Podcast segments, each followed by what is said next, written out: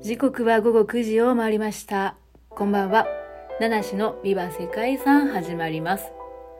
この配信は毎日一つの世界遺産とその世界遺産からイメージする世界遺産言葉を私七種が勝手に紹介する5分ほどの番組となっています。毎日の就寝前のひとときにご活用ください。本日9月9日金曜日にご紹介する世界遺産はヒエラポリスとパムッカレです。はい。トルコのヒエラポリスとパムッカレ。デニズリ県にある複合遺産なんですね。デニズリ県はトルコの中では西の方に位置しています。ヒエラポリスは古代ローマの都市の名前から来ている遺跡群で、パムッカレというのはトルコ語で綿の城を意味しています。綿というのはあの洋服の生地、いわゆるコットンのことですね。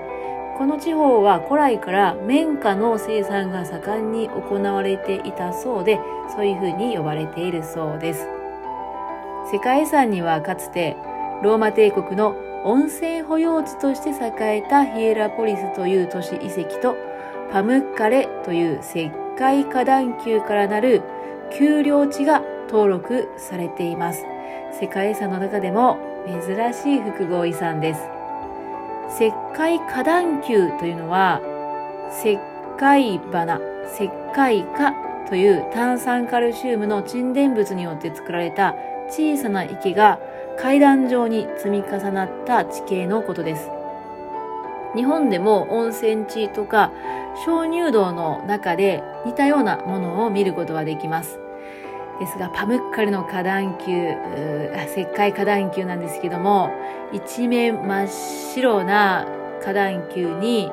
水がブルーのね、池になっていて非常に美しい景観です。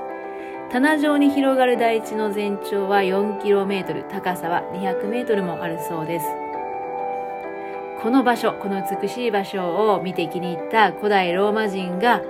この源泉のそばに浴場を作りました。もともとここはこう温泉がね、湧いているようなところなんですよね。そしてそこにさらに都市が作られるようになりまして、それがヒエラポリスだったんですね。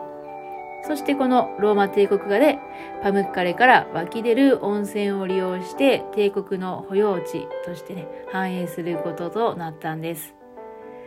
そんなヒエラポリスには今でもローマ帝国時代の遺跡が多く残されています。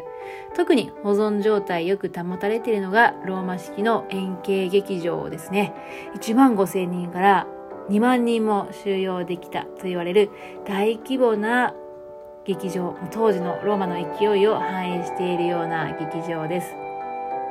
そんな歴史的な遺構も残されて見どころの多い世界遺産なんですけれども、温泉地として栄えていたこともあって、以前実はここ入浴することもできる場所だったそうですね。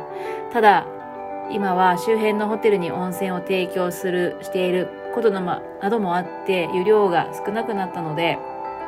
景観の保存も含めて入浴はできなくなってしまいました。まあちょっと残念ですけどもね。石灰棚の一部は、まあ、裸足で歩く程度はできる。うん、あ足湯気分ぐらいは味わえるようですね。はい。そして、えー、本日このヒエラポリスとパムッカレから連想した世界遺産言葉は、自然の造形美ですね。自然の造形美です。まさに自然が作り出した景観と美しい景観ということで、えー、私もこのパムッカレをね、初めて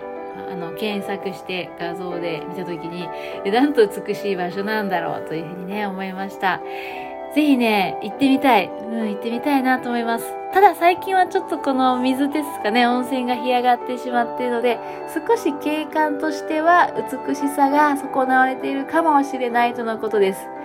えー、またね、ぜひ美しい景観を取り戻してね、その時にね、行ってみたいななんていうふうに思いますね。ということで、本日も最後までご清聴いただきましてありがとうございます。